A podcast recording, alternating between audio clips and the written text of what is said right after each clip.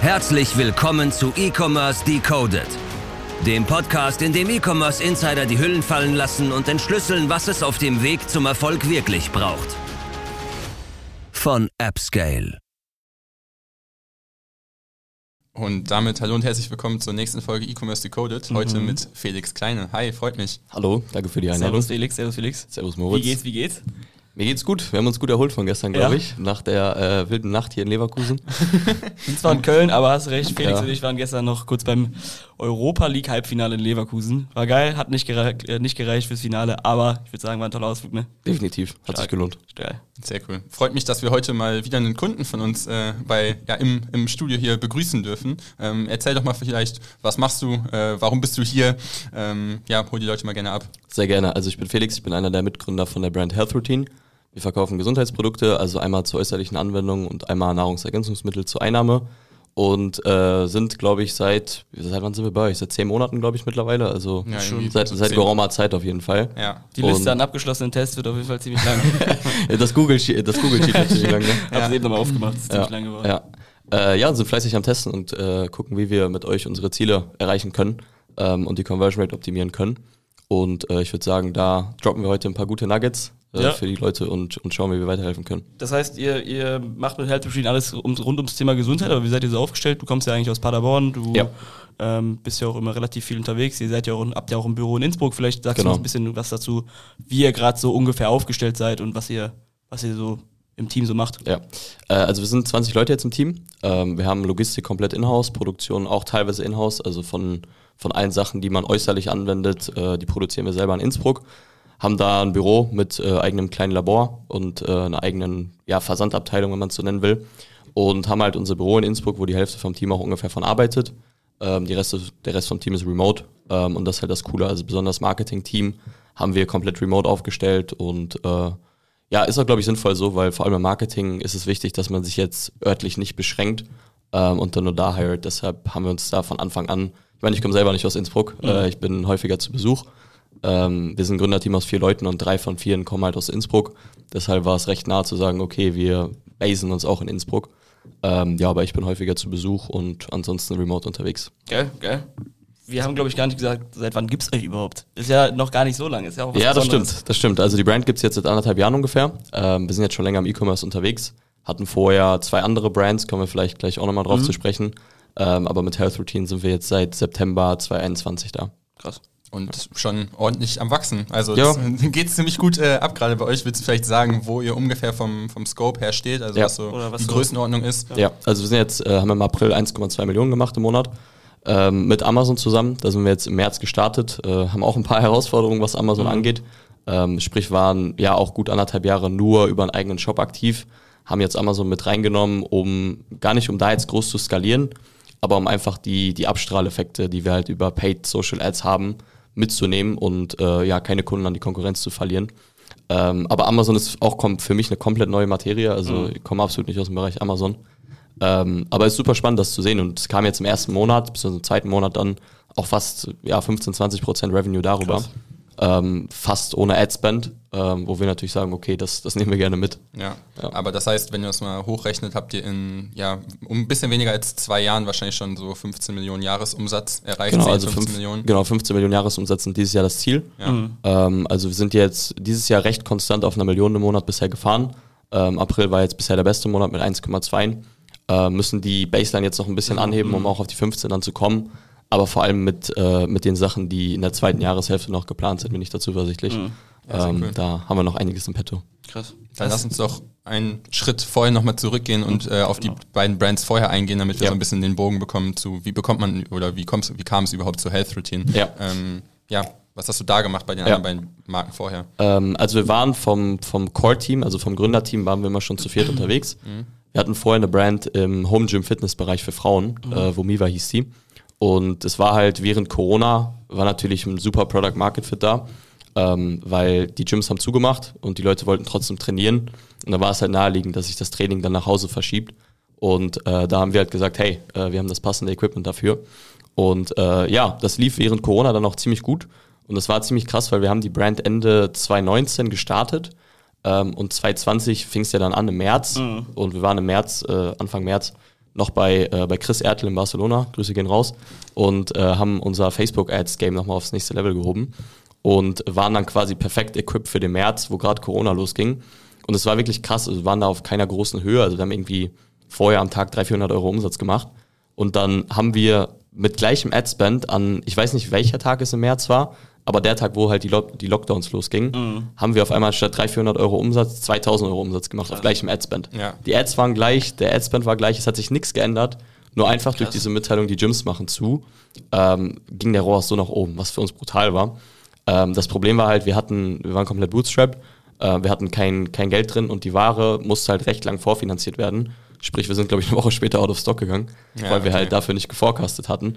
Ähm, und gleichzeitig kamen die Produkte damals aus China, sprich der Versandweg war recht lang. Ähm, die Materialien haben auch recht lange gebraucht in der Produktion. Und dann kamen wir halt vom Warensupply einfach nicht hinterher. Und äh, ja, waren halt mäßig out of stock, konnten zumindest nicht skalieren und mussten uns halt ein bisschen gedulden, bis wir halt neue Produkte haben. Ähm, was halt in dem Moment schade war, weil wir saßen quasi an einer, an einer Goldmine, aber hatten quasi nicht die, die Schaufeln, um das Gold irgendwie rauszu, rauszuholen. Man sitzt wie, wie so ein bisschen vor so einem Käfig, ne? Ja, man ja, kommt richtig, nicht rein, aber richtig. man will irgendwie rein, ne? Richtig, genau. Ähm, ja, und das war halt in der Situation ein bisschen schade, aber nichtsdestotrotz lief das Jahr ganz gut. Ähm, vor allem mit den Erfahrungen, die wir halt vorher hatten. Also wir, ich meine, wir kannten die Größenordnung ja auch noch nicht. Das war alles neu für uns. Und ähm, ja, da haben wir Vomiva 2020 eigentlich ja auf ein ganz gutes Level gehebt, äh, gehoben, aber jetzt nie so, dass es jetzt komplett durch die Decke gegangen ist. Von was sprechen wir da so ungefähr? Also wir haben äh, in den besten Monaten, also wir haben nie einen sechsstelligen Monatsumsatz überhaupt geknackt. Wir waren in den besten Monaten bei 60, 70k Monatsumsatz, ähm, aber darüber hinaus kamen wir nicht wirklich. Ja, okay, aber für den Anfang ist das ja trotzdem wahrscheinlich ein ziemlich geiles Gefühl. Für den Anfang war es ziemlich geil, ja, ja, definitiv. Also klar, wenn man jetzt auch nochmal zurückguckt auf die damaligen Momente, war das natürlich nochmal was anderes. Ähm, ja, und dann hatten ähm, Dominik und ich, also einer meiner Co-Founder, hatten im Juni 2020, äh, waren, waren wir durch, äh, durch Vomiva und den Corona-Hype so ein bisschen im Größenwahn und dachten uns, wir starten direkt die zweite Brand, so nichts kann uns aufhalten. Aber währenddessen lief Vomiva dann quasi noch Genau. Vomiva lief ja. noch, aber wir dachten uns, ja, komm, kriegen wir schon hin. Machen wir einfach beides gleichzeitig. Ähm, und haben eine Hautpflegemarke mit dem Namen Tasty Skin gestartet. Ähm, grandiose Idee, zwei Typen, die null Ahnung von Hautpflege haben, gründen eine Hautpflegemarke für Frauen. ähm, Ich liebe den, ich lieb den Einsatz. ja, wir damals auch, aber der Einsatz hat sich leider nicht gelohnt. Okay. Ähm, also wir haben, wir haben super viel Zeit, Geld, Ressourcen reingesteckt, diese Brand aufzubauen und ähm, haben halt auch recht viel Geld in die Produkte dann gesteckt, also haben Waren vorfinanziert logischerweise und haben im November das erste Mal die Produkte gelauncht und der Ansturm war absolut nicht da. also es war äh, ja genauso wie man es sich vorstellt. Jetzt müsste eigentlich so ein Grillenzirpen kommen. Ja, genau.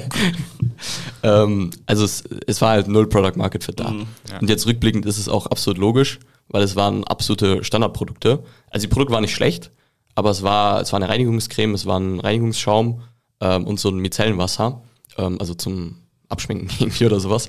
Ja. Ähm, ja, aber die Produkte gibt's halt auch im DM von etablierten Marken. Und dann Äh, wahrscheinlich sogar noch günstiger. zu, zu einem Fünftel des Preises. Ja. Ähm, sprich, es hat halt absolut keinen Sinn gemacht. Ähm, für die Leute da sich zu denken, okay, ähm, ja, warum sollte ich jetzt da kaufen? Ich mach den Switch und komm zu euch, ja, klar. Richtig, logisch. Ähm, aber es war halt damals so, es war gerade diese Zeit, wo Hello Body ähm, gerade geexitet hat an Henkel. Ähm, und wir haben uns nur gesehen, so wow, Hautpflegemarkt, super spannend und auch Hello Body ähm, hat jetzt von meinem Verständnis, wie ich es bisher mitgekommen habe, jetzt nicht die herausragendsten Produkte. Ähm, und wir dachten uns, okay, wenn Hello Body das kann, können wir das auch. Wir konnten es nicht, ähm, aber das war halt der Gedanke. Und da haben wir halt aber für uns gecheckt, okay, also es war ein super großes Learning für uns dabei, weil wir gemerkt haben, okay, egal was wir im Marketing machen, Product Market Fit ist das, was Essential. ist Mhm. essential. Also es ist das Fundament Vor allem von für den allem Start anderen. halt, ne? Richtig, genau.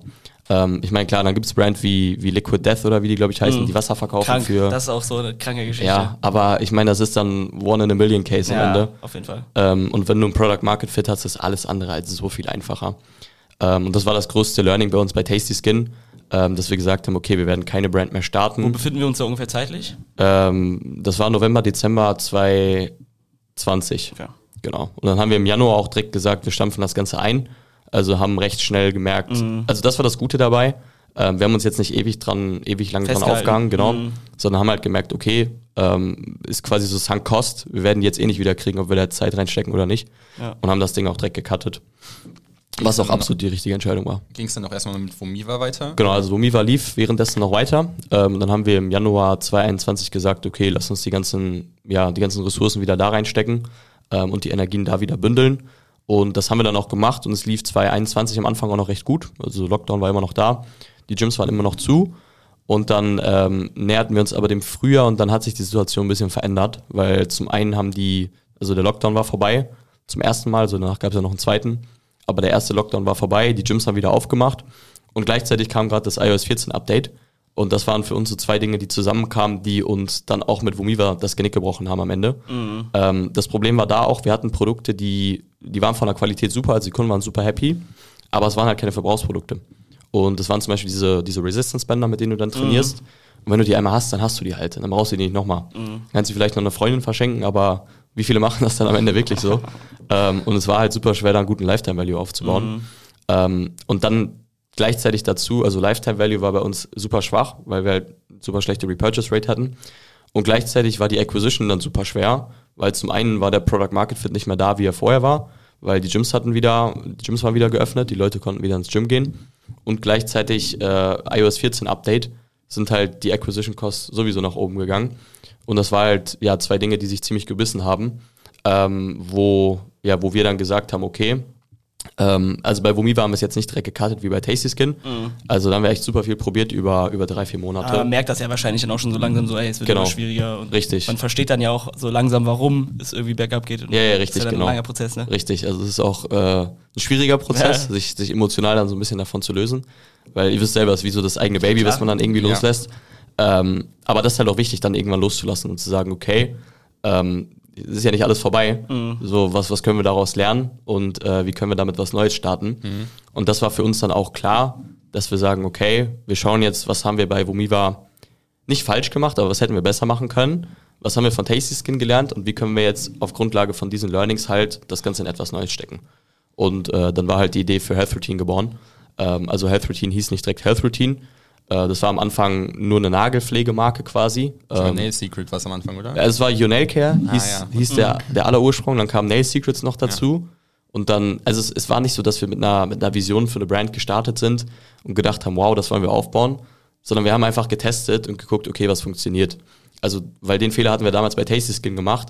Wir haben uns Gedanken gemacht über Brand Identity, über Vision und so weiter, wo noch nicht mal Product Market Fit da war. Mhm. Und äh, das ist meiner Meinung nach absolut, ich meine, wenn du jetzt komplett wie C-Back bist, ist was anderes. Ja. Aber Bootstrap geht es darum, erstmal zu verkaufen. Mhm. Und genau das haben wir dann halt gemacht. Wir haben geguckt, okay, was können wir verkaufen? Ähm, was, wofür gibt es einen Markt? Und dann einfach mal gestartet und, und die Dinge verkauft. Und dann hieß es erst Your Care, dann kam Nail Secrets dazu. Dann haben wir überlegt, okay, was wollen wir jetzt überhaupt machen? Also was ist die Idee dahinter?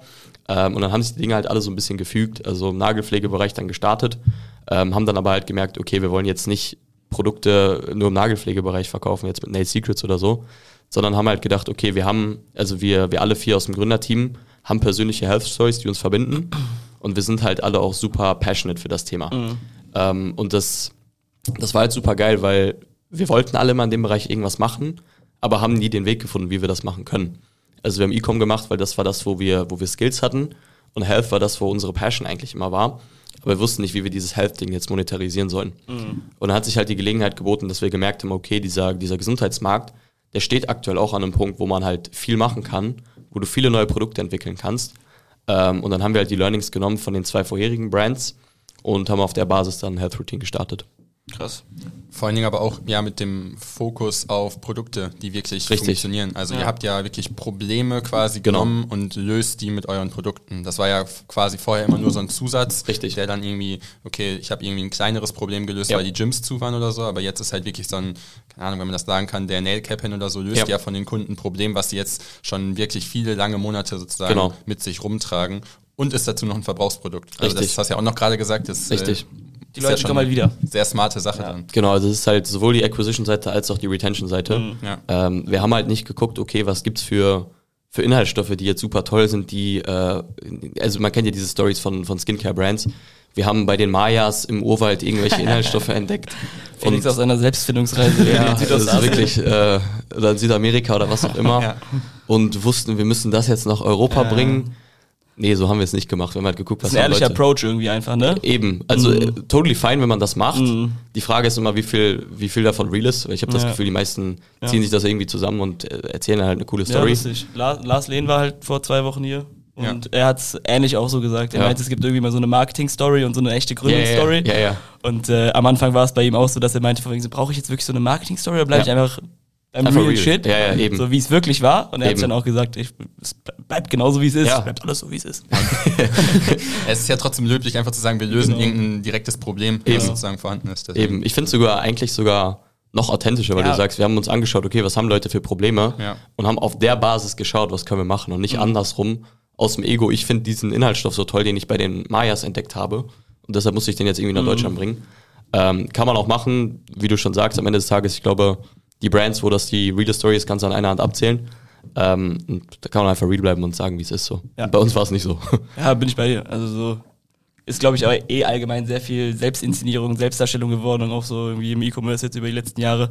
Finde ich einfach dann immer noch schön, dass es trotzdem Leute gibt, die guten, auf einem richtig guten Weg zum Erfolg sind und dann irgendwie sagen so, nö, Mann, Ja. das braucht's nicht. Ja. Weißt du, wie ich meine, so löse ein Problem und irgendwie Eben. mach danach irgendwie, überleg dir, wie du es irgendwie besser Ja. vermarkten kannst, aber stell irgendwie Produkt und das Problem als an erste Stelle und überleg dir nicht, wie du jetzt irgendwie mit den Mayas irgendwie eine geile Brand aufbauen kannst, weißt du, wie ich meine? Ich finde, das ist auch eigentlich das, was aktuell so in der Unternehmenswelt jetzt teilweise auch im E-Commerce, aber wo ich generell so nicht den Bezug zu habe zu diesem komplett VC-backed 30 Jahre lang Geld verbrennen und einer von 100 Cases wird dann irgendwann mal profitabel.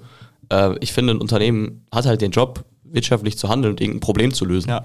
Und wenn du ein gutes Problem löst und die Leute happy stellst, dann ist das Resultat davon, das Unternehmen schmeißt halt auch Geld ab und das brauchst halt auch, um zu wachsen. Ja, und safe. das ist, finde ich, auch, äh, diese Bubble gab es, glaube ich, in den letzten Jahren, dass Unternehmen halt komplett vollgepumpt wurden und irgendwas gemacht haben, was am Ende des Tages cool Ja, klang, aber kein, Ja. kein gejuckt auch hat. Einfach, auch einfach so die, die Finanzierung von Geschäftsmodellen, wo es halt irgendwie von vornherein klar war, es ist eigentlich fast unmöglich, dass das profitabel Eben. läuft. Ja. Aber es ist natürlich irgendwie so auch so mit Corona war es natürlich einfach so dieser kranke Boom, wo Geld einfach so Ja. unfassbar günstig einzukaufen war. Ja. Also es war ja eigentlich nichts einfacher von meinem Gefühl her. Irgendwie gefühlt jeden Tag irgendwie eine neue Finanzierungsrunde. 15 so bis 100 Millionen Finanzierungsrunde, das nächste Unicorn da, das nächste Unicorn da. Aber so Jungs, was macht ihr denn eigentlich mit Geld? So, Eben. Wie sieht's denn irgendwie mal mit ein paar Rechnungen aus oder Eben. mit ein paar Kunden? Ja, die kommen dann im Q3 Ja, ja, richtig. 24 Ja. erreichen wir dann den siebten Break-Even, den wir siebenmal Ja. verschoben haben. So, jo, Ja. ja. ist klar. Und das ist halt so komplett gegensätzlich zu dem, wie ihr es approachen. Ja, das finde ich, das finde ich sehr, sehr spannend. Was finde ich auch wichtig ist, dabei klarzustellen, ähm, es geht ja am Ende nicht um das Geld, aber wenn ein Unternehmen Geld abwirft, steht das ja dafür, dass es gute Probleme löst, weil Leute sind bereit dafür zu zahlen. Und das ist ja das, was am Ende das Resultat sein sollte. Du schaust dir an, was haben Leute für Probleme, wie kann ich die lösen und wie kann ich gleichzeitig Leuten eine Möglichkeit bieten, an diesem Projekt mitzuwirken und sich selber vielleicht auch da drin zu verwirklichen. Und dann ist das Resultat davon, dass das Unternehmen halt auch Umsätze macht und nicht Ja. andersrum. Also Ja. Umsätze sind ja nicht the sake of it, Ja. sondern das Resultat davon, dass du reale Probleme löst bei den Leuten. Und vor allen Dingen war das ja bei euch auch ein guter Try-and-Error-Prozess. Halt einfach zu sehen, okay, wir haben Marke 1, hat nicht funktioniert, Ja. weil Grund XYZ, Marke Ja. 2 hat Ja. nicht funktioniert, weil Gr- Grund XYZ und das dann zu vereinen und daraus die richtigen Schlüsse zu ziehen, das hat, glaube ich, auch nochmal eine, eine Kunst für sich. Ja. Weil du hättest bestimmt auch hingehen können und sagen können, ah, das hat nicht funktioniert, weil der Markt war noch nicht bereit dafür, wir machen das jetzt nochmal in anderer Mhm. Art und Weise. Ja, das glaube ja. Ähm, aber Das das, halt nachzuvollziehen, ist, glaube ich, schon sehr schlau. Ja. Ja. haben wir, glaube ich, eben schon gemerkt. Du hast einen sehr ehrlichen Approach und das spielt dann ja genau da auch wieder mit rein. Ja. Sehr, sehr spannend. Ja, was, ich weiß nicht, warum ich die Frage jetzt im Kopf habe, aber sagen wir, dass äh, dein, das Unternehmen, was gescheitert ist, die Ecom Brands, wäre Ja. halt an erster Stelle gewesen und nicht die zweite. Was wäre, wie wäre der weitere Verlauf da gewesen? Also viel Geld reingesteckt, kein Product Market Fit, man fliegt irgendwie nach zwei Monaten auf die Fresse. Was meinst du, wäre danach passiert? Also, Kannst du es nochmal wiederholen? Das habe ich nicht ganz gecheckt. also Wenn nicht Womiva an erster Genau. Stelle Ja. gewesen wäre, die halt noch so halbwegs gut funktioniert hat, Ah. sondern die zweite Brand dann Ja. Boah, gute Frage. Was wäre gewesen, wenn? Also einfach so von wegen Woran so, hat's gelegen? du hast- Fragen uns immer. Schauen wir mal, was wird. nee, aber einfach, einfach so mit dem Case, die hatte dann natürlich irgendwie schon, was heißt ein gutes Standbein, aber ihr hattet Ja, ja. Eine, Brand, die halt lief. Ja. Dann hattet ihr nebenbei ein Projekt, was halt irgendwie, was heißt brachial gescheitert ist, aber ja. womit ihr einfach auf die Fresse geflogen Ja. seid. Ihr habt die Sachen daraus gelernt und habt jetzt irgendwie verbunden und in Ja. den reingesteckt. Aber was, ich frage mich halt so, wie wär's? Ja, wenn wär der- wenn der Case andersrum Genau, einfach so, wenn man erst so Brachial auf die Fresse. brachial fliegt. auf die Fresse Ja, fliegt, ja. so richtig, Und auch richtig keinen Rückhalt oder Ja. Rückgrat dafür hat, um und das auch einfach aufzufangen. und Ja. auch einfach in der Analyse in der in der Analyse selber mehr ups, äh, in der Analyse einfach auch selber merkt so scheiße ich habe richtig viele Fehler gemacht Ja. so weißt du wie ich meine so Ja. äh, was Ich- meinst du wär's, wie wär's gewesen Ich glaube ehrlich gesagt, der Weg wäre nicht so krass anders gewesen. Ähm, also klar, jetzt von der, von der Chronologie wäre es ein bisschen anders abgelaufen. Ähm, aber grundsätzlich, wir haben alle irgendwie gewusst, früher oder später wird irgendwas klappen. So, und ob es jetzt früher oder später passiert, weiß niemand. Ähm, kann dir ja auch keiner sagen. Aber wir wussten, okay, wir machen unsere Learnings und es ist eigentlich egal, ob wir jetzt auf die Fresse fliegen oder nicht. weil wir werden halt Dinge haben, die, die gut laufen und die schlecht laufen. Und die gut laufen, die können wir halt zukünftig forcieren und die schlecht laufen, darauf können wir halt irgendwie lernen. Und auch bei Tasty Skins war jetzt nicht so, dass alles komplett katastrophal war. Also die Kunden, die wir hatten, die haben auch echt gut die Brand supported. Und wir haben da so ein bisschen so Community Building eigentlich ziemlich gut gemacht. Und wir haben Dinge gelernt, die wir auch jetzt noch umsetzen, die auch damals schon positiv liefen. Ähm, insofern, wir hätten wahrscheinlich zwischenzeitlich nochmal eine andere Brand gestartet, die dann gefloppt wäre. Ähm, aber ich bin mir sicher, früher oder später hätten wir so viele Learnings zusammensetzen können, dass wir halt gewusst hätten, okay, worauf kommt es wirklich drauf an? Und ähm, dann früher oder später, wenn man, wenn man diese Sachen zusammensetzt, dann, dann wird es irgendwas geben, was halt auch funktioniert. ist, glaube ich, ist, glaube ich, ein spannender Punkt, womit wir gerne mit dir auch einfach tiefer sprechen wollen. Es ist ja jetzt schon ziemlich krass, dann einfach irgendwie in 18 Monaten eine Brand irgendwie auf zweistellige Jahresumsätze zu bringen. Millionen Jahresumsätze. Ähm, ja. Ich gesagt? 10 Euro, ja. Nee, ähm, nur du hast jetzt schon so ein bisschen das ein bisschen angeteasert, was, was so die Gründe waren und wie du Ja. genau dahin gekommen bist. Aber was, so wie macht man's? So, ja. Let this man cook. Würdest du sagen, du würdest es, also einfach nur kurz vorher reingegrätscht, würdest du sagen, du würdest es jetzt nochmal genauso hinbekommen mit dem Wissen? Äh, ja, ich denke schon. Ja? Ja, ja, Und was, was, was würdest du sagen, sind so die wichtigsten Steps? Also sagen wir, wir kochen jetzt wirklich was und du schreibst das Rezept. Ja. So, fangen wir vorne an, wie geht's los? Also ich muss sagen, ich bin ein ziemlich schlechter Koch. Ähm, ich würde mal Lieferando fragen an der Stelle. Ähm, ja, okay, dann sagen wir einfach äh, äh, irgendwie so Flinkbestellung. bau, bau dir eine Ich Flinkbestellung. fand, ich fand das Bild mit dem Koch eigentlich super. Ja, Aber gut, dann- so. Das Rezept kannst du ja trotzdem schreiben, du musst ja die Umsetzung ist echt so. machen. Ja, ist echt touché, so. okay. Du hast einen Koch, aber du musst ja nur so. Ja, okay. Äh, also am, am Anfang würde ich einfach mal tief in die Recherche gehen, also Marktrecherche und Zielgruppenrecherche und gucken, beziehungsweise ich würde vorher erstmal gucken, was sind Bereiche, die mich überhaupt interessieren. Ja. Weil ich persönlich hätte keinen Bock mehr in irgendeinem Markt irgendwas zu machen, wo ich absolut keine Lust drauf habe. Also da kann der Markt noch so cool sein, da kannst du noch so coole Probleme lösen.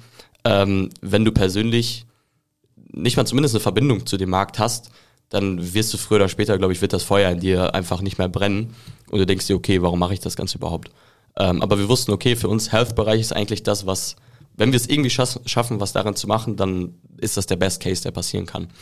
Und ähm, dann würde ich erstmal reingucken und schauen, okay, in diesem Health-Markt, wenn wir uns jetzt mal auf aus Vertical E-Commerce spezialisieren, weil du kannst ja tausend Sachen machen, ähm, was sind Probleme, die Leute haben? Also ich würde halt immer erst gucken, was ist das Problem, das im Markt am weitesten verbreitet ist, wo man logischerweise auch irgendwie eine Lösung für bieten kann. Also du kannst dir jetzt nicht anschauen, okay, was sind die, die schlimmsten Probleme, wenn du da nichts für machen kannst, ist auch schwierig. Kannst auch Aber- kein Tod heilen oder so. Richtig, so wenn jetzt jemand gesagt. tot Ja. umfällt, wird schwierig, da jetzt das irgendwie umzudrehen. Ähm, aber halt zu gucken, Tolles was Rezept. das war dann, das wäre dann mein Rezept gewesen. ähm, halt zu gucken, was haben die Leute für Probleme und wo kann man tatsächlich auch irgendwas machen. Und dann halt da erstmal tief reinzugehen und zu gucken, okay, wie sieht das Problem wirklich an der Wurzel aus? Wie äußert sich das bei den Leuten? Und dann halt so schnell es geht, und das ist wirklich der Fokus, so schnell es geht, die Idee irgendwie validieren. Also irgendwie so schnell es geht ein Proof of Concept schaffen und gucken, okay, können wir dieses Problem, was die Leute haben, oder dieses Thema, was sie beschäftigt, können wir da irgendwas schaffen und wollen die Leute überhaupt irgendwas kaufen? So, und wie man das jetzt, wie man das dann testet, das, da gibt es tausende Möglichkeiten, kannst du über Shadow-Testing machen, ähm, dass du einen Produktlaunch machst ohne eigentliches Produkt und einfach mal guckst, okay, würden sich Leute zum Beispiel dafür eintragen oder du verkaufst das Produkt mal und stornierst alle Bestellungen und guckst einfach, okay, hätte jemand das Produkt bestellt. Ähm, aber einfach mal diesen Proof of Concept schaffen und zu sehen, okay, ich habe jetzt die Idee für so ein Produkt bei diesem Price Point. Das sind, finde ich, so die wichtigsten Dinge, weil du musst natürlich auch irgendwie so verkaufen, dass es wirtschaftlich tragbar ist. Aber wenn du weißt, okay, da gibt es einen Markt, der ist bereit, so und so viel Geld für so ein Produkt auch auszugeben, dann hast du die Idee halt schon mal halbwegs validiert. Und das ist, finde ich, schon mal die halbe Miete. Und dann kannst du überlegen, okay, wie kann ich darauf das Produkt überhaupt erstmal entwickeln? Weil das war halt damals bei Tasty Skin der Fehler. Wir haben, ich glaube, 60.000 Euro in die Produkte gesteckt und die Produkte waren halt da, die sind auch heute noch da. ähm, aber die werden auch in zehn Jahren noch da sein, das ist das Problem. ähm, und den Fehler hätten wir halt nicht gemacht, wenn wir vorher mal geguckt hätten, okay, wollen Leute dieses Produkt überhaupt kaufen? Und ähm, diesen Gedanken sollte man, finde ich, so schnell es geht, halt Realität werden lassen und das validieren. Und darauf kannst du dann anfangen, das Produkt wirklich zu entwickeln, eine Marke aufzubauen und halt alles weitere zu überlegen. Aber das wäre für mich mal der erste Schritt. Geil. Ähm, übel spannend. Vor allem am Anfang dann auch wahrscheinlich extrem viel schnelle Geschwindigkeit. Ja. Auch einfach viele Zyklen wahrscheinlich drehen, Ja. ne? Also so sich nicht wie- irgendwie mit dem, mit der ersten Sache, die vielleicht irgendwie passt, äh, direkt zufrieden geben, sondern Ja. einfach viel, viel, äh, was heißt AB-Testing, aber ja, viel, viel, viel schauen halt, was, wie es halt äh, ist so. funktionieren kann und Ist so. validieren, ne? Ja, Und am Anfang hat vor allem Perfektionismus auch kein, keine Daseinsberechtigung, Ja, Ähm, sondern das Produkt kann hässlich sein, das Produkt braucht keinen coolen Namen. Du brauchst auch keine Markenidentität, du brauchst einfach erstmal einen Case, der funktioniert. Ja. Und es ist auch egal, ob das jetzt ein E-Commerce-Produkt ist oder eine Dienstleistung. Ähm, Im Dienstleistungssektor kannst du es genauso machen. Du entwickelst erstmal irgendwas, keine Ahnung, jetzt äh, ja, Facebook-Ads, da gibt es eh Agenturen, gibt es genug am Markt. Hast du ja selber mal gemacht. Habe ich selber mal gemacht, ja. äh, ja. Da will ich keinen Ausflug machen. Nein, können wir auch drüber reden. Ähm, aber halt, egal welche Idee du hast, ob es jetzt ein Produkt ist, ob es eine Dienstleistung ist oder schlag mich tot, ähm, einfach schnell zu gucken, okay, gibt es diesen Markt dafür? Ist der Markt bereit dafür, was zu zahlen? Und wenn ja, dann kannst du anfangen, dir ein richtiges Konzept Ja. dafür auszudenken. Aber das ist der Anfang. Okay, also jetzt haben wir sozusagen den ersten Teil, sozusagen how to find a product. Ja. Jetzt geht's los. Wir haben das Produkt gefunden. Was sind sozusagen die wichtigsten Early Stage und sozusagen Skalierungs-Marketing-Hebel, die, wo du sagen würdest, jo, das ist wichtig, Jungs. Ja. Also wahrscheinlich so aktuell, wenn man von Umsatz spricht, so irgendwas zwischen ein paar tausend bis vielleicht leichte zehnstellige Beträge, Ja. so Ja. 30, 40.000 oder so Ja. vom Gefühl her. Ähm, ich würde zum einen weiter viel Fokus darauf legen, zu testen und das Produkt zu optimieren und ein Product Market Fit zu optimieren. Also nur weil jetzt initial Leute gesagt haben, okay, dafür bin ich bereit, Geld zu zahlen, das klingt nach einem interessanten Produkt, heißt das nicht, dass das so weitergeht. Also es kann halt sein, dass es ein super kleiner Markt ist und du jetzt die ganzen, äh, wer ist das, diese, die, die, die Äpfel halt schnell abgepflückt hast quasi. Die Low-Hanging Fruits heißt es. Sagt er mir eigentlich jedes, jede Woche im Termin, aber Die hochhängenden Äpfel. Die hochhängenden, niedrig hängenden Äpfel. Das, ist, das ist jetzt das neue Gegenteil von Low-Hanging Fruits. Die hochhängenden Äpfel. ähm, die Low-Hanging Fruits, kann halt sein, dass du die schnell abgegrast hast und danach kein Markt mehr- dafür da ist. So. ja. Ähm, das weißt du halt natürlich nicht. Also klar, du kannst Marktrecherche machen und gucken, okay, Total Addressable Market, wie viele Leute gibt's dafür? Äh, und dann hast du aber auch immer einen Unterschied, ob du jetzt Early Adapter, also Leute, die schnell für das Produkt ein Interesse entwickeln, ob du die abgrast und ob du wirklich in den Massenmarkt vordringen kannst. Weil der Massenmarkt hat am Ende hat andere Bedürfnisse, muss auch auf einem anderen Weg noch mehr erreicht werden.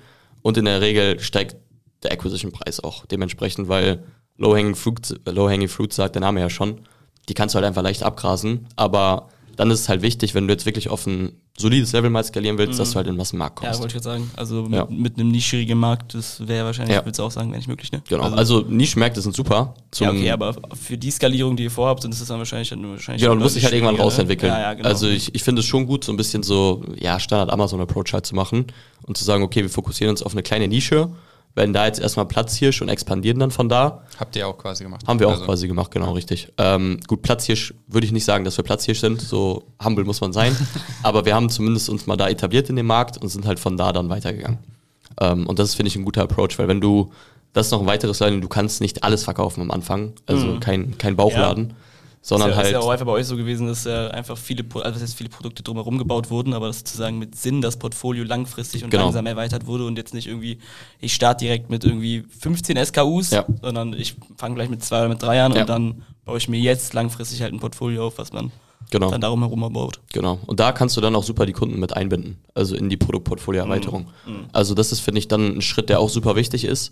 Ähm, jetzt an dem Punkt, dass du eben meintest, okay, Idee ist initial mal validiert, was sind die nächsten Schritte? Kunden mit einbinden und Feedback holen. Ähm, also zum Produkt, zur Nutzung vom Produkt, zu den Ergebnissen vom Produkt, zu den Problemen bei der Anwendung, zu weiteren Problemen und so weiter. Und so haben wir auch unser Produktportfolio erweitert. Also zum einen haben wir gek- geguckt, okay, was gibt es sonst noch für Wege, beziehungsweise sonst für Probleme ähm, im Gesundheitsbereich. Aber der zweite Weg war dann, okay, bei unseren Kunden konkret, die wir schon haben, was beschäftigt die sonst noch? Und haben einfach Umfragen rausgeschickt und geschaut, okay, was sind die Themen, die die Kunden sonst noch haben? Und dann sagst du den Kunden halt, hey, wir haben jetzt dafür was. Möchtest du, hast du Interesse daran? Und dann ist natürlich deutlich einfacher, bei Kunden, die eh schon mal gekauft haben, dann nochmal anzuklopfen und zu sagen, okay, wir haben jetzt hier das nächste.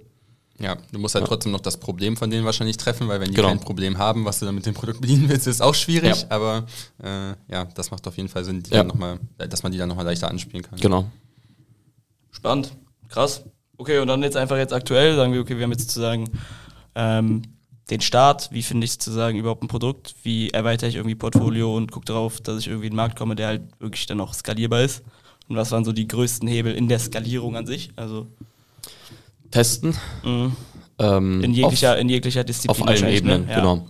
Ähm, und deshalb, also ich glaube, Testen sollte bei jedem Unternehmen bis, eigentlich bei jedem Unternehmen, ähm, eigentlich das Fundament von allem sein. Weil am Ende des Tages, vor allem in der heutigen Welt, die Dinge ändern sich super schnell. Mhm. Ähm, und du musst einfach up to date bleiben. Ja. Am Ende ist es im Prinzip in der Natur. Survival of the most adaptable. Derjenige, der sich am schnellsten anpassen kann, der überlebt halt. Ja. Und wie passt man an, indem man testet? So, und in der Natur ist es dann eine natürliche Auslese, wo der Test, der am besten performt hat, quasi überlebt. Überlebt, Und bei uns ist es genauso. Wir testen halt und schauen, okay, was sind die Winner?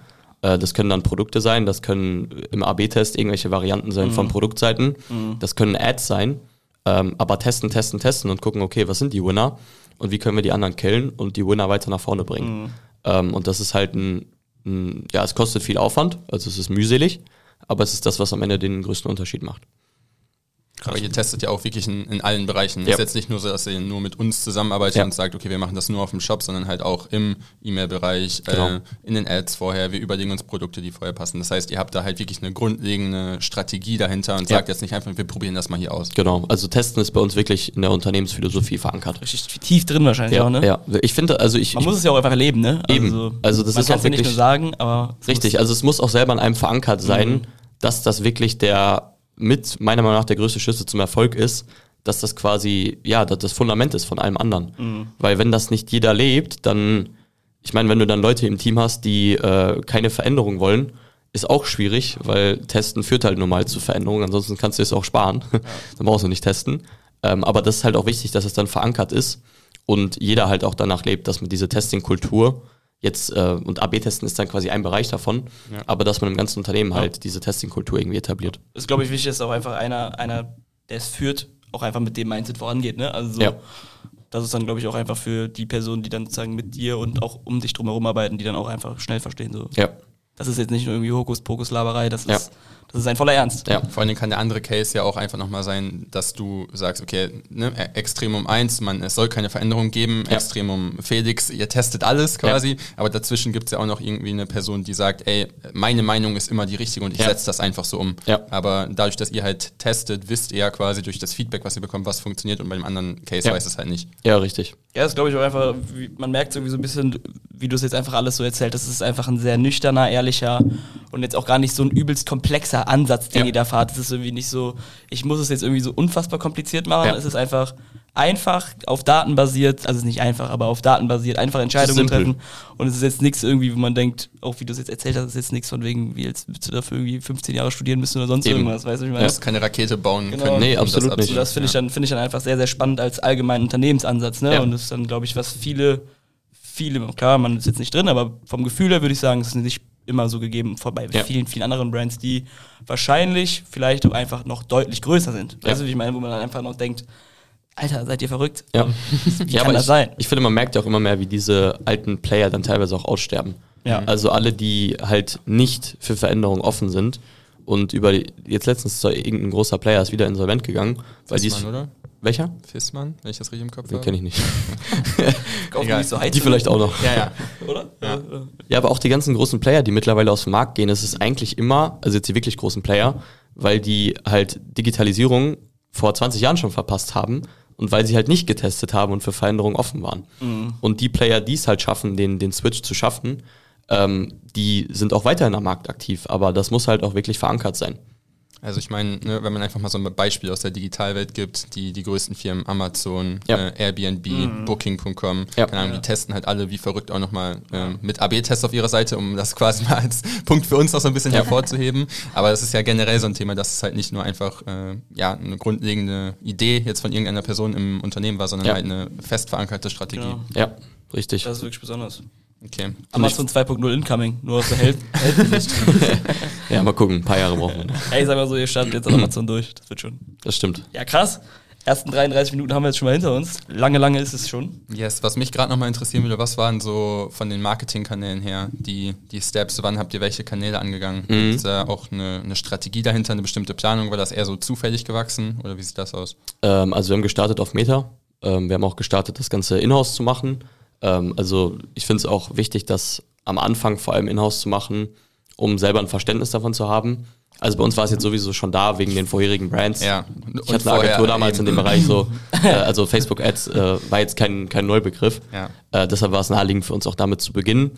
Ähm, ich höre auch von Brands, dass sie auf Google starten. Kann, finde ich, auch ein Approach sein. Also Je nachdem, was für ein Produkt man wahrscheinlich hat. richtig, genau. Ähm, Google ist jetzt nicht unser Kosmos gegeben äh, gewesen, wo wir jetzt in-house das krasse Knowledge hatten. Ähm, dementsprechend war es naheliegend, erst auf Meta zu starten und dann halt auf Google auszuweiten. Also ich finde, es ist eigentlich, also ich kenne ganz wenige Cases, wo es keinen Sinn macht, beide Kanäle zu bespielen. Klar, der, der Share, also der, der Unterschied zwischen den Anteilen ist immer unterschiedlich. Ähm, aber bei uns macht Meta ungefähr zwei Drittel aus. Ähm, Google ja eigentlich fast den Rest. Wir haben zwischenzeitlich viele Sachen ausprobiert. Also TikTok haben wir ausprobiert, ähm, Native. Native war für mich ehrlich gesagt ein großer Hoffnungsträger. Äh, sind wir aber bisher komplett dran gescheitert. Ähm, hat nicht funktioniert. Ähm, also auch viel Lehrgeld bezahlt. Ähm, haben wir dann auch wieder, ich glaube, dieses Jahr im Januar komplett gecuttet. Und TikTok ist so ein Ding, das läuft ab und zu ein bisschen mit, aber das ist jetzt kein, kein Hebel und kein Fokus. Also der größte Hebel für uns ist definitiv Meta, ähm, danach Google. Aber für mich ist es so, dass Meta definitiv das Steckenpferd ist und Google zieht halt immer mit. Und das merkt man auch, wenn wir bei Meta vom Adspend her hochgehen und es weiterhin profitabel gut läuft, können wir auch Google wieder anheben. Ähm, aber andersrum funktioniert es nicht. Ähm, Und deshalb ist Meta für uns das, was, was wirklich neue, neue Eyeballs gewinnt, also neue, neue Blicke von Menschen. Ähm, und für uns der wichtigste Skalierungskanal. Aber das sind jetzt alles digitale Kanäle. Ja. Also nichts irgendwie noch auf Messen vermarktet und sonstiges. Ne? Nee, das nee. heißt, da schon ein klarer Fokus dahinter. Genau, richtig. Und äh, Klar, klar, ist das so bleiben, ne? das, das wird auch erstmal so bleiben, ja. Also wir machen ein bisschen B2B, ähm, aber auch dieses B2B ergibt sich jetzt nicht durch direkte Ansprache, sondern wir haben teilweise Kunden, die, ähm, die empfehlen dann unsere Produkte an deren Heilpraktiker, Podologen, Ärzte, was auch immer. Und die kommen dann direkt auf uns zu. Sprich, es ist jetzt kein Kanal, der von uns aktiv forciert wird, Ist sondern halt, ja, inbound eigentlich ist dann reinkommt. wahrscheinlich auch einfach relativ marginal, was das so vom, Ja, ja. von ja, der gesamten Struktur ausmacht, ne? Das ist jetzt kein Fokus. ja. Also, Noch Amazon ist, also wir machen PPC auf Amazon, aber eigentlich auch nur auf, auf Brand-Keywords. Also sprich, wir gehen da jetzt nicht in den, es ist kein kalter Traffic, der bei Amazon bei uns kommt. Ja. stark. Ja, ich Cool. würde mal sagen, das waren eigentlich manche Podcasts werden jetzt schon vorbei. Ich würde mal sagen, Wir Ich- fangen jetzt erst an. ich höre auf zu arbeiten an AppScale und ich nehme jetzt das Rezept und ich sage so, wie es ist. Ich mache jetzt Marke. Sag ich so, wie Let him cook. Ich wirklich, also nee, äh, jetzt auch wirklich mal rückwirkend zu dem, was du gerade gesagt hast. Also, wenn man jetzt nicht ganz auf den Kopf gefallen ist, könnte man sich wirklich diese letzten 20 Minuten anhören und einfach sagen, ich fange das jetzt einfach mal umzusetzen. Okay, vielleicht wird es jetzt nicht der, der übergroße Case, aber das war eine Anleitung, mit der, glaube ich, schon, also es ist auch einfach sehr verständlich gewesen.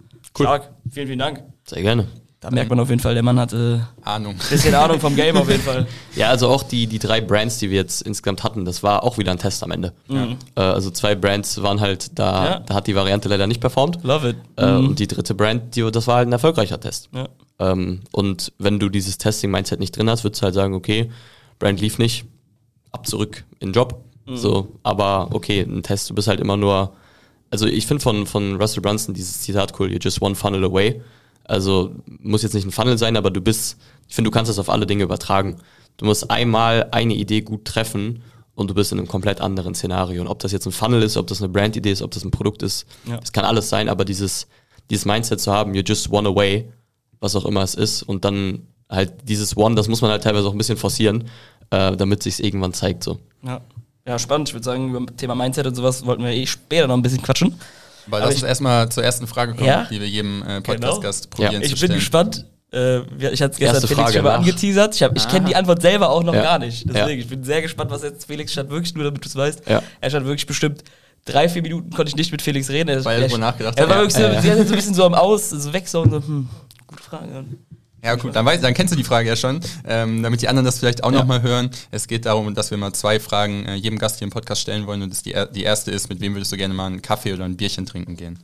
Ähm, also wie Moritz schon sagt, ich habe äh, ich hab mir einige Minuten Gedanken gemacht. Ich habe auch heute Morgen unter der Dusche noch weiter gedacht. ähm, also mir sind zwei Personen eingefallen. Ähm, zum einen eine Person, die, die jetzt nicht direkt in meinem Umfeld ist, aber wo es, glaube ich, schon realistisch ist, die mal über die nächsten Jahre kennenzulernen, das ist Alex Hormozy. Ähm, weil Alex Hormozy, ich verfolge den, seit, also der ist jetzt im letzten Jahr komplett durch die Decke gegangen. Ähm, ich verfolge den aber seit fünf, sechs Jahren schon, seitdem er damals Gym Launch gegründet hatte. Und er hat auch seinen Podcast schon ewig lang und da, ich glaube, ich habe vor allem die ersten Jahre jede einzelne Folge gehört. Und ich hatte damals selber eine Agentur, wo ich für Gyms Facebook-Ads geschaltet habe. Sprich, eigentlich genau der gleiche Case wie Gym Launch. Ich habe es aber nicht wegen Alex gestartet. Äh, also ich hatte die Agency schon vorher, aber ich habe die Agency wegen ihm dann umgebaut. Ja. Ähm, und das war der Punkt, wo die Agency dann auch anfing, gut zu laufen. ähm, weil ich den Approach von Gym Launch aus den USA einfach auf den deutschen Markt mit angewendet habe. Ähm, und ich bin der Meinung, dass, also ich mag Alex Hormozy aus zwei Gründen. Zum einen, weil er meiner Meinung nach mit the most knowledgeable person in dem Bereich einfach ist. Und vor allem zweitens ist er super real. Und ich mag einfach Personen, die einfach keinen Stock im Arsch haben und sagen, wie es ist Ja. und einfach, einfach ihre Meinung geben, egal ob das jetzt politisch korrekt ist oder nicht. Und da ist Alex Hormozy für mich das beste Beispiel. Der, der sagt einfach das, was er wirklich denkt und dadurch baut man auch zu ihm so einen Trust auf. Also der Typ könnte zu mir sagen, überweis mir 100.000 Euro, ich transformiere dein Business, ja, ab geht's so. Mach. Ja, also wirklich, also dadurch, Take my money. also dadurch baut man einfach so ein Vertrauen auf, weil man weiß, Ja. diese Person, die, die ist einfach real. Ja. Und das mag ich an ihm sehr, weil das sieht man selten. Entweder hast du halt Leute, die, die haben was drauf, aber stecken sich dann in irgendwelche Rollen rein, wo sie gar nicht drin sind, nur um es irgendwie allen recht zu machen. Ja, Oder du hast halt Leute, die sind real, aber die haben nichts drauf. Und Alex Hormozy hat halt beides. Ja. So, er hat, er hat was drauf, aber ist trotzdem einfach real geblieben. Ich, äh, das bekannteste Buch von dem ist ja wahrscheinlich 100 Million Ja. Dollar Offer und ich habe noch eine Szene davon so relativ gut im Kopf, wo halt er beschreibt, dass er so ein Event mit seinen wichtigsten Kunden gemacht hat und dann seinem Vater gesagt hat, dass sie jeder irgendwie 46.000 Euro im Jahr zahlen und dann hat der Vater halt ein Foto davon gesehen, wo das halt irgendwie ein paar tausend Menschen waren, Ja. die dann da waren und der Vater hat gedacht, das sind ja nur die wichtigsten Kunden. Ja. Und dann meinte er halt zu ihm, ist das nicht illegal, was du da Ja. machst, weil es halt so gut bei ihm lief und dann musste er erstmal seinem Vater erklären, was er denn da macht und warum die Leute bereit sind, so viel Geld dafür zu bezahlen. Das ist schon äh, verrückt gewesen. Ja, das ist wirklich brutal. Also was, was der Mann alles auf die Beine gestellt hat, also wirklich Hut ab.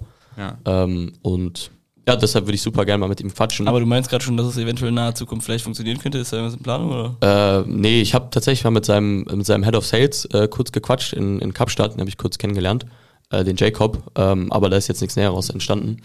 Ähm, aber ich denke schon, dass es über die nächsten Jahre irgendwie mal dazu kommen Kein wird. Touchpoint irgendwie. Ja, ja, also keine Ahnung wie, aber irgendwie ergeben sich solche Dinge dann. Vielleicht kommt er immer hier in den Podcast. Vermute ich. Es wundert mich, dass er nicht hier ist. ähm, Krass. nee, aber mit dem würde ich sehr gerne mal quatschen Geil. und Du meinst aber ja eigentlich auch zwei Personen? Das ist die andere? Genau, was ich kurz noch zu Alex Hormozy sagen wollte, ich, so. äh, ich share nicht meinen, äh, ich share nicht seinen Approach, was alles angeht. Ähm, ich gucke eigentlich nur auf seine Businessbrille.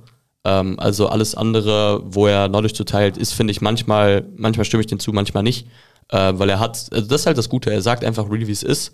Und da kann man halt gucken, ob es für einen passt oder nicht. Und man kann ja, das ist, finde ich, das, was, was heutzutage teilweise so schade ist mit dieser Cancel Culture und so. Du schaust dir eine Person an, die Person sagt einmal was, was dir nicht passt und direkt ist die ganze Person, kannst in die Tonne kloppen. So. Ja. Guck doch einfach, was die Person sonst noch macht und nimm dir die Sachen raus, die dir gefallen und den Rest ignorierst du halt so. ja, Ähm, ist einfach so krass fast-paced geworden, so, so so alles oder nichts. ja, du, ist so irgendwie so, okay, wo sind wir denn? Ja, wo kommen wir da hin? Nein, aber ist einfach so. Ist, Ja. Ich glaube, also so, man merkt ja auch einfach, wie in unserer Welt, glaube ich, ist es einfach so, man merkt ganz schnell, wie verkünstelt manche Leute sind. Ja, Wo man einfach nur merkt, so ist er gar nicht. Ja. Das ist ja auf gar keinen Fall. Ja. Weißt du, ich meine? Aber man merkt so, jo, der Typ hat einfach irgendwie. aber real. Ja, genau. Ah, ja, aber der hat doch einfach gar keinen Bock, jetzt irgendwie äh, auf so einen Shit irgendwie Ja. gecancelt zu werden, wegen irgendwie, wenn man irgendwie seine Meinung sagt Ja. oder so, ne? Und Ja. das ist ein guter Punkt, ist ein guter Punkt. ja. Ja, also Alex Hormozy äh, ist die eine Person. Ähm, die zweite Person ist äh, irgendeine Person aus der Rockefeller-Familie. Ähm, Okay. Das ist das, was mir erst danach eingefallen ist, weil ich habe mal auf YouTube so eine Doku geguckt über, wie die Modern World halt irgendwie Mhm. entstanden ist, wie Yes. sie heute ist. Ähm, und Rockefeller haben halt Ja, einen großen Teil dazu beigetragen. Ich Mhm. meine, es gibt auch genug Verschwörungstheorien mit denen. Ja. Äh, ich habe keine Ahnung, was davon real ist und was nicht. ähm, aber ich finde es einfach super vielleicht, spannend. Vielleicht kommt da bald ein kleines Rabbit Hole. Ja, also da kann man auf jeden Fall tief einsteigen. ähm, und natürlich nur unter der Prämisse, dass mir die Person auch wirklich die Wahrheit erzählt. Weil wenn ich mit Rockefeller zusammensitzen würde und die erzählen mir das gleiche wie in den Medien, dann kann ich mir ja auch irgendwas durchlesen. Ja. Aber wenn man wirklich wüsste, die Person erzählt dir die Wahrheit, wie sie ist, und man hätte dann mal ein paar Stunden mit der Person zu reden, ich glaube, man wird so viel herausfinden, was einem irgendwie den Horizont sprengen würde. Ähm, Ja, das das ich auch. komplette, komplette Bild von der Welt irgendwie um 180 Grad drehen, könnte ich mir Ja, vorstellen. übelst vor allem, wenn man sich auch mal einfach überlegt, so wie krass sich Wirtschaft in, Ja. zwischen Rockefeller und jetzt, wo wir sind, wie Ja. sich das verändert hat. So, so Ja. was sind das für zwei kranke Approaches? Ja. Weißt du, wie ich meine? Ja. Irgendwie so von komplett verarbeitender Industrie mit Handel und sonst irgendwas über. Stahl und was weiß ich was, unfassbar reich geworden zu, Ja. jo, ich verdiene jetzt mein Geld mit dem Laptop. Der, die würden wahrscheinlich gucken, hä? Ja. Was geht ab? Ja. Krank. Cooler Call. Sehr cool. Wer ist bei euch? Ja, du bist die zweite Person, die probiert, die Frage umzudrehen. Wir, Ähm, ich, ich, wir haben ja gestern schon mal drüber gesprochen. Es ist ja, Ja. glaube ich, auch in Ordnung, dass wir eigentlich unsere Person jedes Mal ändern, ne? ja, sag gerne. Wenn du jetzt wen anders hast. Viele, mit denen ihr mal quatschen würdet. Also ich habe letztes Mal Andy Weinzel genannt, äh, von Sushi Bikes, der Gründer. Mhm. Finde ich auch immer noch eine, eine coole Sache. Warum? Ähm, weil ich äh, das super inspirierend finde, was er aufgebaut hat. Wir haben den halt im, im Studium damals schon äh, kennengelernt, mäßig, Mhm. weil wir ähm, bei, bei denen im Büro vorbeischauen wollten von so einer Studenteninitiative Mhm. und seitdem halt die ganze Zeit den, den Weg begleitet. Ähm, das war halt super und jetzt wächst Sushi Bike äh, halt immer weiter Ja. und ich finde den, den Weg halt super spannend ähm, und vor allen Dingen ist er halt auch ein, ein kleines Arbeitstier, Ja. wenn man das mal so sagen darf. Was glaubst du, wann, wann, wann hast du mal die Gelegenheit? Ja, das Ding ist, ich habe halt schon eigentlich mit ihm gesprochen und auch eigentlich schon ein Bierchen getrunken, aber halt auf einem Event so fünf Minuten in einem äh, sehr, sehr lauten Raum. Ich würde mir dann vorstellen können, das in, in Ruhe nochmal Ja. gerne zu machen. Aber ich, es, kann, es ist auf jeden Fall realistisch, ist jetzt Ja. nicht so weit wie die Rockefeller-Familie Ja. entfernt. Ja. Also bei mir war es mal Angela Merkel.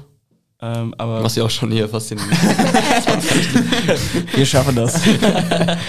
ähm, nee, also äh, businesstechnisch, ich bin da eher so go big or go home bei der Frage, weißt du, ich meine, ich bin da eher so, wenn du zu den Sternen reichen kannst, so dann, dann greif nach denen, weißt du, ich meine, deswegen gehe ich die Frage mal etwas größer an. Ich hatte letztes Mal gesagt, ähm, Jeff Bezos, vielleicht ist er ein bisschen zu groß und mit der anderen Person kann ich auch gar nicht sprechen, weil sie jetzt schon verstorben ist, aber Mathe-Schütz von äh, RB, von Red Bull, finde ich eine unfassbare Geschichte. Also, was das für ein Marketing-Coup gewesen sein muss. Ähm, einfach so first-hand. Mal mit so einer Person zu sprechen, ist einfach, glaube ich, auch so für Online-Marketing, in dem wir halt jeden Tag irgendwie arbeiten, einfach, also, was ist das für eine Marke geworden? Das ist krank und auch einfach, wie es herkommt, äh, wie die Beteiligungsverhältnisse sich da zusammengeschustert haben Ja. und dann machst du eigentlich mit einem, machst eigentlich gar nichts, machst Ja. nichts, machst nur Marketing und bist irgendwie Österreichs wertvollstes Unternehmen. So. Ist das so? Ja, Krass. das ist. Ich will jetzt keinen Scheiß labern, Ja. aber letztes Mal war es auf jeden Fall so. Also es war, das glaube ich, vor, vor, vor, als er gestorben ist, war das so, wo ich mich dann mal tiefer damit Ich habe auseinandergesetzt den Namen habe. tatsächlich noch nie gehört. Also Schütz? Nee, ich wusste nicht, wer dahinter ist der steckt. Gründer, ist der Gründer davon. Der ist leider jetzt, glaube ich, im Januar ist er gestorben. Ah, okay. Ja, äh, hat Krebs und sowas.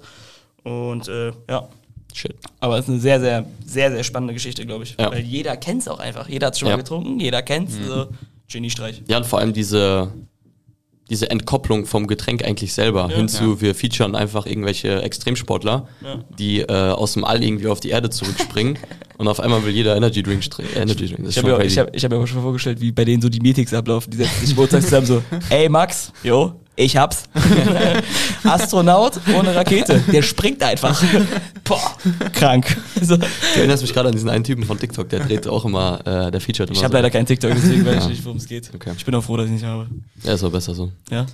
Ja, jetzt haben wir über ein, ein paar Personen gesprochen, ähm, die, wir, die wir gerne kennenlernen würden. Was mich jetzt gerade nochmal, oder wo wir so ein bisschen auch drüber gesprochen hatten, wo wir einleiten wollten, ist so ein bisschen das Thema, du bist einfach nur 21 ähm, und hast halt einfach ein Team von 20 Leuten unter dir, plus noch viele Agenturen, mit denen du zusammenarbeitest. Ähm, das ist extrem jung. Also mir wurde schon oft gesagt, so ist voll cool, was man macht, aber wir haben nicht ansatzweise so viele Mitarbeiter und auch nicht ansatzweise den Umsatz, äh, den ihr fahrt. Chill.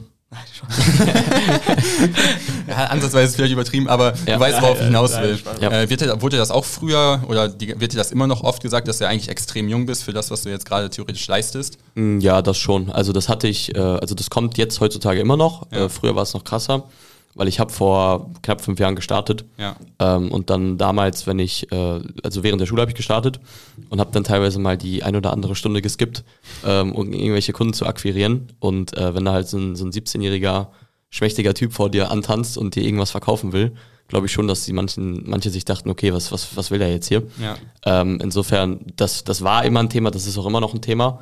Ähm, aber der Bezug hat sich so ein bisschen zu, dazu gewendet, auch bei mir selber. Also ich habe es nie als Problem gesehen, ganz im Gegenteil. Also ich finde, das kann man auch gut umwenden. Ich habe es damals auch so erzählt, als ich äh, Facebook-Ads verkauft habe, dass ich halt selber mit dem Bereich aufgewachsen bin, dass wir halt die Personen, die es am meisten nutzen und dadurch auch die Zielgruppe verstehen, ist ja auch de facto so. Ähm, und mittlerweile mache ich mir ehrlich gesagt selber nicht mehr so viele Gedanken drüber. Ähm, und meistens werde ich auch älter geschätzt, wahrscheinlich wegen des Kontexts. Ähm, und dann, ja, dann, dann quatscht man vielleicht mal drüber. Dann kommt ein Kommentar, ach krass, du bist so jung. Äh, und dann, dann lacht man ein bisschen und äh, Dann war es das dann war's das ja. Ja, okay. Also es, es, es ändert sich, finde ich, nicht Mhm, viel dadurch so. Also ich, äh, ich denke mir auch nicht so, okay, ich bin jetzt gerade mal 21.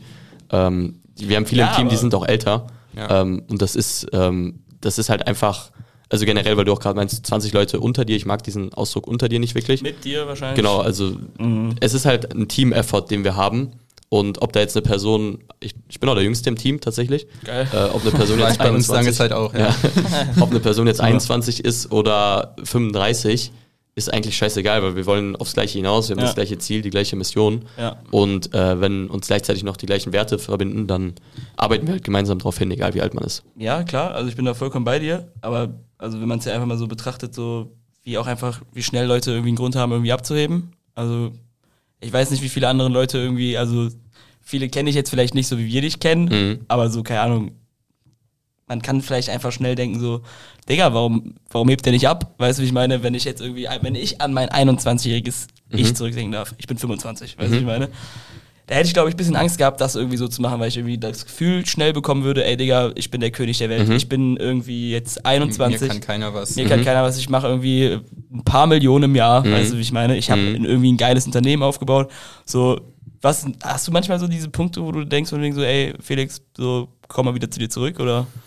Nee, nicht so wirklich. Also ich, klar, ich, ich bin auch stolz auf das, was wir aufgebaut haben. Äh, ich finde es auch super cool. Ähm, aber ich glaube, es liegt auch viel daran, dass wir im Team halt uns, uns sehr eng zusammenhalten und Bodenständigkeit ist einer unserer Firmenwerte. Ja. Und das leben wir halt alle so. Ähm, und deshalb ist für uns jetzt alle kein großes Thema, äh, sich jetzt mit, mit ja, besonders krass nach außen darzustellen oder jetzt irgendwo zu imponieren, ähm, sondern wir wollen einfach coole Dinge machen und ähm, ja, dass dann halt so eine Firma als Resultat dabei rumkommt, das ist geil. Das, darauf sind wir, wie gesagt, auch super stolz. Ähm, aber das ist jetzt nicht das, was, was ich krass nach außen tragen muss irgendwie. Ähm, ich finde selber Leute super sympathisch, die ähm, halt nicht viel nach außen zeigen, um wieder zum Beispiel mit Alex Samosi äh, das Beispiel zu geben. Der Typ ist auch bis, ich weiß nicht, wie viel Millionen auf dem Konto hatte und ist immer noch äh, irgendein Auto für 2000 Euro gefahren. und ich denke mir so, ich finde das richtig geil, weil diese Leute, die haben halt was auf dem Kasten, aber die müssen es nicht jedem nach außen zeigen. Und ich finde, es zeugt auch vom Charakter, wenn die Leute halt in sich selbst so verankert sind, dass sie wissen, okay, ich weiß, wer ich bin, wir machen coole Sachen, aber ich muss das jetzt nicht jedem beweisen.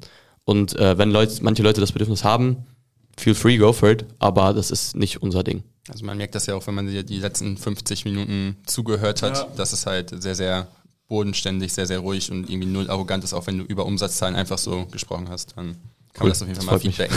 Danke. Ja, das ist schon ziemlich, ziemlich beeindruckend. Ähm, Aber würdest du denn äh, sagen, du merkst einen Unterschied zwischen dem dann damals 16-jährigen Felix zu dem jetzt 21-jährigen Ja, Felix? ja, also 100 Prozent. ich habe das schon äh, von einer anderen Agentur, mit der ihr zusammengearbeitet Ja. habt, schon gehört. So allein in dem letzten halben Jahr hast du dich, also habe ich auch selber so wahrgenommen, Ja. nochmal persönlich extrem weiterentwickelt. Aber nimmst du das selber auch so wahr? Äh, das mit dem halben Jahr, das jetzt nicht. also klar, letzten fünf Jahre, ich glaube, wenn man das nicht wahrnimmt, hat man irgendwas falsch gemacht. Ähm, aber ich finde, Unternehmertum ist auch eigentlich so der coolste Hebel, den zumindest den ich bisher entdeckt habe, für persönliches Wachstum.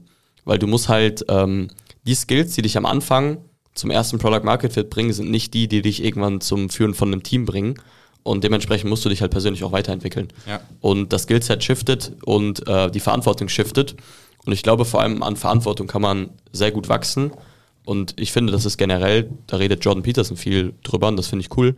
Ähm, Verantwortung ist am Ende ein Privileg, weil du trägst Verantwortung Ja. dafür, dass, keine Ahnung, dass zum Beispiel Familien ernährt werden. Und diese Verantwortung enabled dich halt dazu, ja, Menschen zum Beispiel auch im Unternehmen eine Möglichkeit zu geben, das zu machen. Am Ende des Tages tragen die Leute sich ja selber. Ist ja nicht so, als wenn wir deren Familien ernähren. Das sind Mitarbeiter, die einen geilen Job machen dann. Aber diese Verantwortung zu akzeptieren und zu sagen, okay, ich habe jetzt den Job, den Leuten auch den Rahmen dafür zu geben und sicherzustellen, dass sie halt dort arbeiten können, wo ihre Stärken sind ähm, und sich in einem Team entfalten können, was, ja, was denen quasi gut tut, ähm, ist, finde ich, ein, ein super cooles Privileg, ähm, was man dann halt auch dementsprechend behandeln sollte. Und was dann auch, glaube ich, dazu führt, dass man sich halt persönlich recht schnell weiterentwickelt. Ähm, und das freut mich zu hören. Ähm, und ich glaube, dass, äh, ja, dass das Unternehmertum ein sehr guter Weg dafür ist, halt sich persönlich dann weiterzuentwickeln. Hast ja auch einfach dann irgendwie in den letzten vier oder drei Jahren dann auch einfach schon spannende Stationen hinter dir. Ja. Weißt du, ich meine? Ja, Also, also, ich habe Dinge gesehen, die hätte ich mir vorher aus, nicht der, ausmalen aus, können. der, aus, der, aus der Schule heraus irgendwie die Agentur irgendwie gestartet, dann irgendwie ins E-Com gegangen, eine Brand aufgemacht, äh, noch eine aufgemacht, mit der irgendwie ein bisschen gefällt, die andere auch wieder irgendwie eingestampft, Ja. jetzt wieder was gefunden, irgendwie. Ja. Testen. Testen. Teste einfach, teste einfach. Ja, spannend, was sind so vielleicht, du bist da ja auch immer sehr direkt und wir, wir haben ja schon gesagt, an diesem Tisch wird nicht gelogen. Ist ja, ist ja ein Vorsatz. Hand drauf. Was sind so Sachen, die dich so irgendwie aktuell irgendwie einfach so am meisten abfacken, so im Internet, so wie Leute sich geben oder sonst irgendwas? Also, so, was nervt dich so richtig? Was sind so Punkte, wo du denkst, so, oh Junge, das kann jetzt nicht wieder. Also du musst jetzt keinen Ja, Namen ja, nennen, ja. kannst natürlich sagen, was du willst. Ja. Aber so, was sind so Sachen, die du denkst, so, Junge, es kann nicht sein, dass es immer noch so ist. Ja, ähm, also was ich vor allem in der Marketing-Bubble sehe, ist, dass sehr stark ein Narrativ mittlerweile gefahren wird, in das Leute irgendwie reingezwungen werden. Ähm, und dass man halt, also dass es viel zu wenige Leute gibt, die einfach mal ehrlich ihre Meinung sagen und sich halt auch mal von Dingen dann distanzieren, die nicht passen und gleichzeitig nicht dem Narrativ entsprechen. Ähm, also egal, was das jetzt für Sachen in der Marketing-Bubble sind, äh, jetzt OMR zum Beispiel, bestimmte Sachen, ähm, es können aber Sachen sein wie damals mit Corona, ähm, wo Leute, die mal eine andere Meinung haben, gecancelt werden und wo, wo absolut keine Kritik an irgendeinem Punkt dann erlaubt ist. Und das ist, finde ich, ein Problem. Das, das gibt es vor allem in der Marketing-Bubble, das gibt es auch generell in der Gesellschaft. Es wird halt strikt ein Narrativ gefahren und alle Meinungen, die auch nur ansatzweise davon abdriften, werden irgendwie überhaupt nicht mehr gesehen. Und das ist das, was ich eben auch bei Homosi meinte. Ich finde, Leuten fehlt irgendwie so mittlerweile dieser Graubereich. Es gibt so ein Schwarz-Weiß, das ist die eine Meinung, das ist die andere.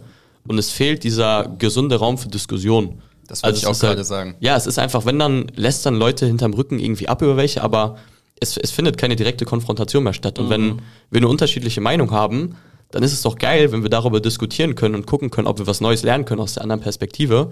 Aber wenn du jetzt eine andere Meinung hast und ich sage, ey, du bist, äh, du bist auch komplett durchgedreht und wie kannst du so eine Meinung haben, dann bringt uns das beiden nichts. Und was es erst recht nichts bringt, ist, dass deine Meinung dadurch, deine Meinung wird dadurch erst recht nicht geändert. So. Ja, vor allem, weil solche, solche, solche Probleme auch einfach, also solche Austausche oder solche Problematiken halt so oft einfach auch null konstruktiv sind, weil Ja. du, weil du halt beide Levels eh nicht, du wirst kein anpassungsfähiges Level finden, was Ja. für beide passt. Deswegen Ja. ist es eigentlich so, man redet eigentlich was jetzt gegen eine Wand, aber es kommt halt kein so richtiger konstruktiver Austausch zustande. ja, richtig. Wenn der halt fehlt und es einfach nur noch irgendwie emotional und persönlich ist, Ja. Ja, dann Ich- kommt man auch nicht weiter. Also ich finde, Diskussionen genau, das geben ja dem Raum für Entwicklung in der dir. Gesellschaft. Oder wenigstens für eine Lösung. richtig, Weißt du, ich meine? richtig. Und man kann sich auch während der Diskussion quasi fünf Minuten mal vor den Kopf stoßen, Ja. dann gibt man sich danach wieder die Hand, alles Richtig. ist in Ordnung, dann muss keiner nachtragend sein. Richtig. Ziel, genau, Ziel ist es ja auch eigentlich nie, dass irgendwie das Ende von einer Diskussion ist, dass ihr euch irgendwie jetzt umarmt und euch irgendwie jede Woche zum Essen trefft. Nee, Ja. das ist nicht das Ziel einer Diskussion. Ja. Das Ziel Ja, und einer wenn wir Diskussion dann ist da- einfach zu einer Lösung zu finden, was für beide, die für beide Seiten passt und Ja. einfach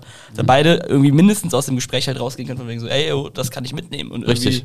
In, der, in dem Kontext, den du jetzt einfach gerade genannt hast, ist es Ja. schon so, dass man schnell das Gefühl hat, dass das halt eher zweitrangig ist. Es Ja. ist einfach so, nö, das geht einfach nicht. Ja, ja, genau. Das, das kann man so nicht sagen. Ja. Du, ich meine, Ja, und ich finde, dadurch driften Leute halt schnell auch in extreme Richtungen ab. Ähm, also es, ich finde, es, es fehlt mittlerweile gefühlt so die Mitte. Es geht halt, das eine geht in die Richtung, das andere in die. Und die beiden Seiten trennen sich immer mehr voneinander.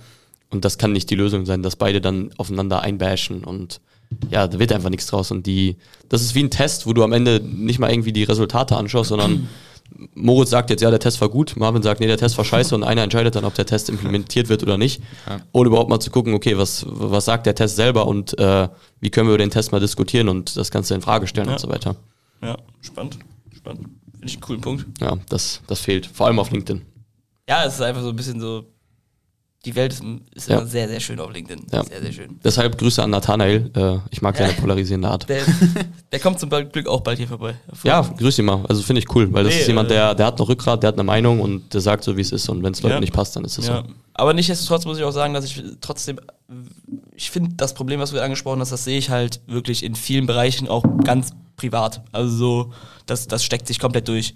Aber auf LinkedIn muss ich sagen, ich bin da komplett bei dir, aber es gibt, finde ich, auch noch so zwei, drei oder vier Personen, so, wo ich finde, ey, die haben noch richtig Charakter. Weißt Safe. du? Also Nathaniel, ich finde, Markus Diekmann hat auch immer noch einen extrem, also klar, der ist auch ein Marketing-Genie irgendwie geworden, aber der hat auch immer eine ganz klare Meinung, die mir immer gut gefällt. Mhm. Da ist auch nicht immer irgendwie alles, alles wunderschön, das ist auch sehr, sehr ehrlich. Und ich finde das dann immer ganz nett, wenn sich das dann irgendwie auf LinkedIn dann trotzdem noch so ein bisschen, was heißt mixt, Ja. aber das Verhältnis ist sehr gering, aber Ja. dass trotzdem irgendwie so ein paar Leute sagen so, Die Lichtblicke. Nö, ja, Ja, ja, ja. so von wegen so, Ja. nee, Mann, Alter. Ein, zwei Leuchttürme, die das Ganze noch zum Ja. Leuchten bringen. Ansonsten hätte ich die aber auch schon gelöscht. Ja. Ja.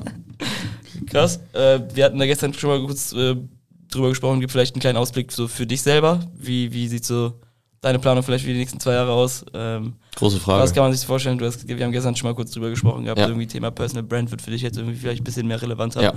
Ähm, ja, was, was, was können wir von Felix, von Felix OG Kleine, dem, dem realsten aus Paderborn, eigentlich. Aus der Hut. Aus, vergiss niemals, wo du herkommst. Ganz wichtig. nee, aber was können wir so erwarten? Hast du irgendwas so, wo du sagst, ey, das sind so Ziele, die Ja. ich verfolge? Ähm, ja. Ja, also ich finde es grundsätzlich schwer, lange voraus, gut, zwei Jahre ist jetzt nicht lang, äh, aber viel länger planen wir jetzt selber auch nicht. Ähm, also mit Health Routine werden wir darauf gucken, dass wir weiterhin gut Produktportfolio expandieren. Äh, wir sind bisher auch nur in Deutschland, vielleicht kommt das auch in ein, zwei Jahren dort in andere Märkte zu expandieren ähm, und dann einfach die bestehenden Themenbereiche, die wir an Gesundheitsthemen angehen, ähm, ja, breiter aufbauen, aber auch in den Bereichen, in einzelnen Bereichen noch tiefer gehen ähm, und da noch besser weiterzuhelfen.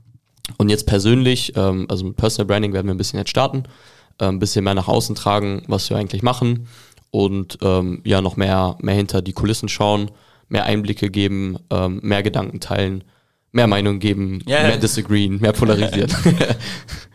Nein, mal gucken, wie weit es dann geht. Spannend. Aber halt ein bisschen mehr, ein bisschen mehr nach außen tragen. Geil. Irgendwas so Persönliches? Ähm, ja, ich war jetzt die letzten Monate recht viel am Reisen. Das finde Ja. ich ziemlich cool. Ähm, auch mal unterschiedliche Bereiche zu sehen, unterschiedliche Teile der Welt. Äh, man kriegt auch eine andere Appreciation für das, was man hier in Deutschland man hat. hat, ne? Ja. Mhm. Ähm, auf der anderen Seite auch wiederum andersrum. Man sieht auch, also das ist halt wieder diese, diese Mitte, die einem dadurch quasi so eine neue Perspektive gibt, weil man sieht, was man in Deutschland hat und was man auch nicht hat und kann dadurch halt für sich finden, okay, was sind die Dinge, die mir wirklich wichtig sind und wo finde ich das am besten. Und deshalb werde ich wahrscheinlich wieder recht viel unterwegs sein Ja. und äh, gucken, was, was mir in der Welt gefällt und was nicht. Sehr cool. Dann lass uns doch zum, zum Abschluss Ja. kommen und die, die zweite Frage stellen, äh, die wir probieren, jedem Gast zu stellen. Und das ist, was war der beste Ratschlag, den du jemals bekommen hast? Achso, das hast du gestern auch schon gesagt. Du wurdest einfach komplett dachte- gespoilert. Ich dachte, ja, okay, aber also man muss ja sagen, Felix hat ja auch kein Briefing bekommen. So, da werden die Fragen ja drin gestehen. Alles Ja, gut, so gut. kurz. Aber äh, ähm, Dann nochmal vielleicht, ne, was war die beste Frage? Beziehungsweise der beste Ratschlag, den du jemals bekommen hast. Ähm, also eine Sache, die mir jetzt gestern noch direkt in den Kopf geschossen ist, ist wieder von, von Alex Hormozy. If it's worth doing, it's worth doing well. Ähm, und es ist für mich ein, ein Zitat, was dafür steht, sich auf die wichtigen Dinge zu fokussieren und da tiefer reinzugehen und statt auf tausenden Hochzeiten gleichzeitig zu tanzen und alles Mögliche zu probieren und äh, alles Mögliche zu machen. Ähm, und ich finde, das kann man auf jeden Lebensbereich eigentlich anwenden. Ähm, also auf die Dinge fokussieren, die wirklich wichtig sind. Sei es jetzt Marketing-Channels, die zu cutten, die keine Resultate bringen und dann lieber die, die wirklich funktionieren, richtig zu machen und gut zu exekutieren. Aber auch im privaten Leben sich auf Beziehungen äh, zu also Beziehungen zu vertiefen, die einem am Herz liegen, ähm, im Business sich auf ja auf, auf die Dinge zu fokussieren, die wirklich äh, das Ganze wieder nach vorne bringen und dann halt weniger Dinge machen, aber dafür die wenigen Dinge, die man macht, richtig machen. Und ich finde, das kann man sehr gut auf eigentlich alle Bereiche im Leben übertragen. Und ähm, ja, gefällt mir sehr gut. Stark. Finde ich ein cooles Schlusswort. ja, finde ich auch einfach cool, dass es einfach so ein Ratschlag ist, den du auf beide, beide Bereiche beziehen kannst, privat als auch geschäftlich. Ja. Weil, haben wir ja auch gestern ein bisschen drüber gesprochen. Ich mag das nicht, wenn man das so in Cluster trennt und Ja, ja. zwei Silos. Es gibt privat und geschäftlich, es ist irgendwie so ein, so ein Mix. Auch das hier ist ja am Ende, Ja. wir quatschen, wie wir sonst auch quatschen. Ja, würden, so. Ja. also so, und das ist äh, eben dann, finde ich, immer wichtig, dass man das den Leuten auch immer so ein bisschen vermittelt, ey, sei nicht so strikt, sei nicht so eng mit dir selber, Ja. also seh nicht irgendwie so, schaff dir nicht so viele eigenen Grenzen, so auch Ja. nicht in deinem Kopf, so, und dann finde ich das, gefällt mir. Einfach locker bleiben Ja. und Mensch bleiben. Ja. Ja. Krass. Cool. Ich würde sagen, in dem Sinne, Ja, war eine super Folge. War, glaube ich, die längste Folge, die wir bisher Ja. aufgenommen haben. Cool. Äh, Stark. Dementsprechend hat es mich sehr gefreut, dass du da warst. Hat sehr viel Spaß gemacht. Und Ja, mir auch, ich hoffe, dir hat es auch gefallen. Ja, mir hat super gefallen. Danke für die Einladung nochmal. Ja. Und äh, bis zum nächsten Mal. Ja, auf jeden alles Fall. klar. Bis dann. Ciao, ciao. Ciao. Danke dir, Felix. Ciao, ciao.